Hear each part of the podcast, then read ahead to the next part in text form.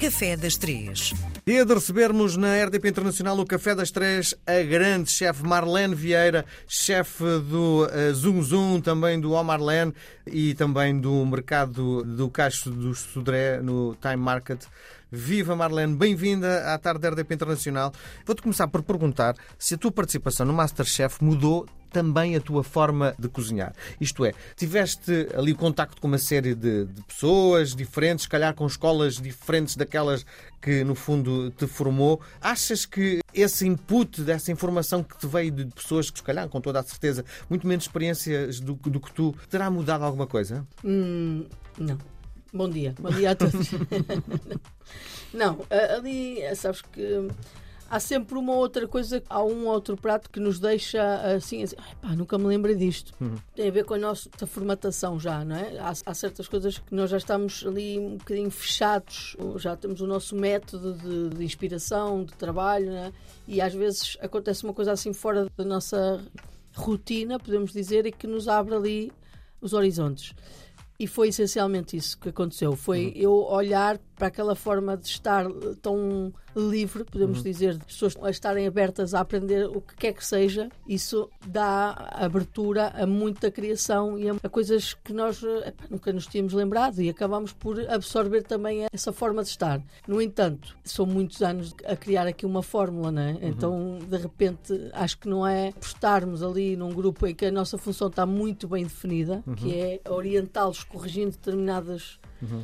pontos e, e motivando-os a eles fazerem melhor sempre. Uhum. Acho que isso também, de certa forma, marca ali uh, o lugar de cada um e depois é continuar o nosso trabalho, porque ao fim de não sei quantos anos eu já tenho a minha linha, o meu fio, Sim. fio condutor. Mas não, não há é? nada, não há um input que consiga chegar ao teu coração, à tua alma e começares a mudar essa linha. Isto é, tu não estás todos os dias a aprender coisas novas. Ah, claro, mas é mais tecnicamente uhum. assim do que quando há uma partilha, não é? Com várias pessoas a cozinhar, ou nós estamos todos juntos e estamos a partilhar a nossa paixão por cozinha e por construir pratos. E há, uma, há mais essa partilha técnica, não é? De, uhum. Em que nós podemos eu, dar uma dica, essa pessoa dar-me uma dica, uhum. mas nós nunca vamos mudar a nossa forma de trabalhar. Nós temos já a nossa identidade. Só um embate muito grande como ser mãe mudou a minha forma como eu cozinhava. Uhum. Há uma Marlene antes da maternidade e uma depois? Ah, sim. Mas do ponto de vista da criação? Também. Que engraçado. Que há uma limitação, que é que mudou então? Há uma limitação de tempo, sabes? Uhum. Eu até a ser mãe,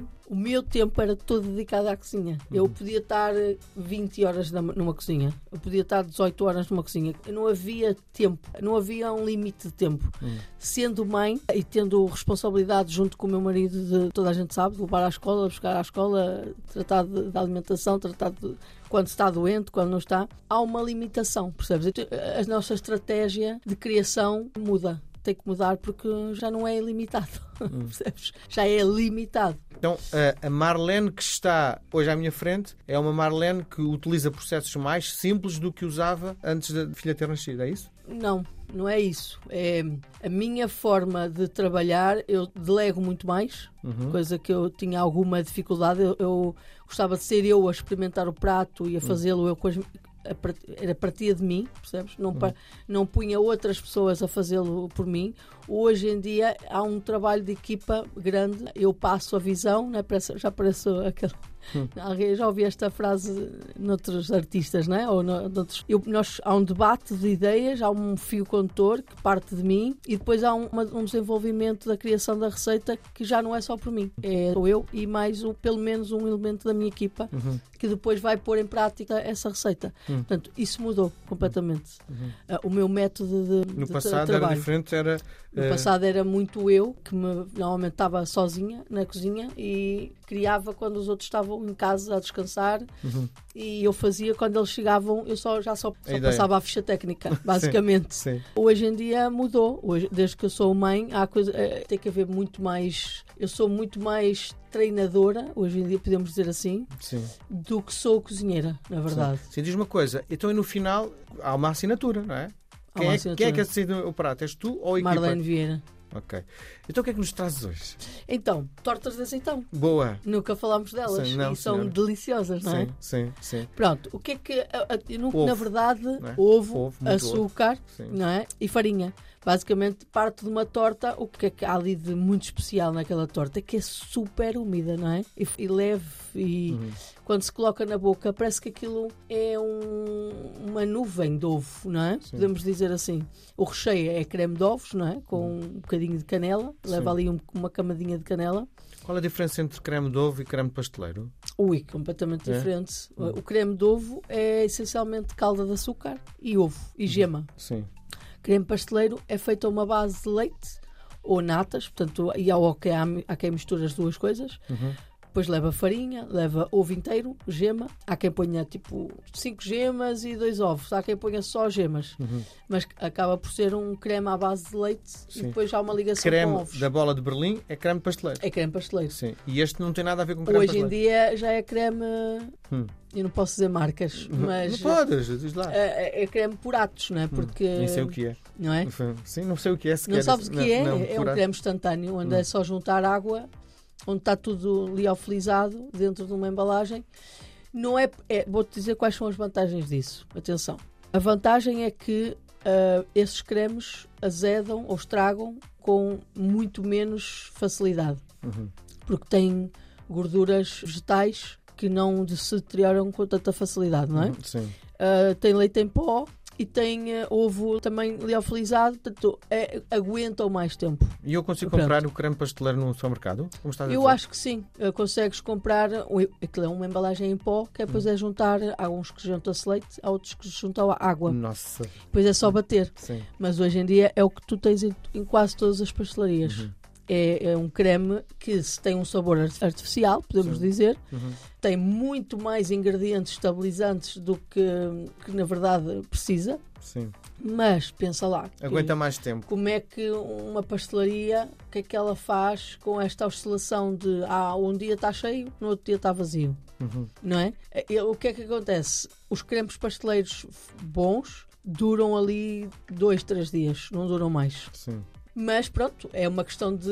eh, Eu, se tivesse uma pastelaria, jamais utilizaria Sim. eh, produto instantâneo. Nós fugimos imenso da, da torta de azeitão.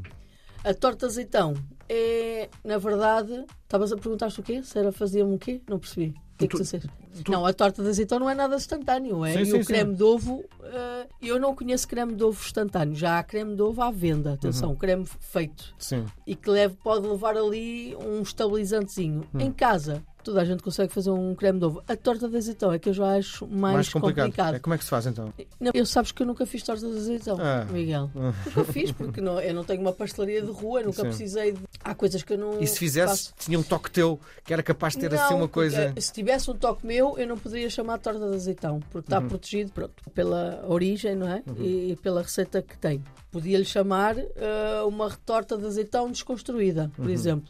Mas eu acho que há coisas que não se mexe. Uhum. E a torta de azeitão é tão perfeita na su- sua composição, a forma como foi feita, que originalmente era um, era um rolo grande, era uma torta grande, não é? Sim. Como uma torta, Sim. e depois cruzavam à fatia.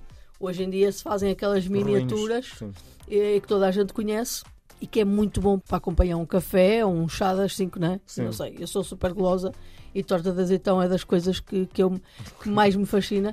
Porque aquela camada de fora, eh, podemos dizer o bolo, não Sim. é? A torta, É difícil de fazer aquela massa. é difícil de atingir aquela umidade. Uhum.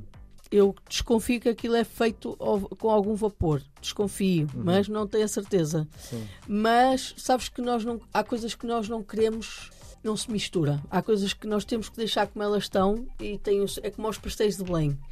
Se Tu alguns de sabes nós. fazer um pastel de Belém. Claro, obviamente, mas nós não queremos mexer naquilo que é a história, que é a tradição, que é um, há uma zona. Não, isso não faz sentido. Cada Sim. um tem. E esta coisa do português tentar imitar o outro, nós chefes temos uma conduta que é aquilo pertence àquelas pessoas, aquilo é das outras pessoas. Não é, nós temos que criar o nosso próprio produto, Muito bem. não é? Eu acho que faz Sim. sentido. Não temos tempo é para mais, Marlene. Não, não temos, vamos, falamos no outro dia. Sim. Beijo grande, até para a semana. Obrigada.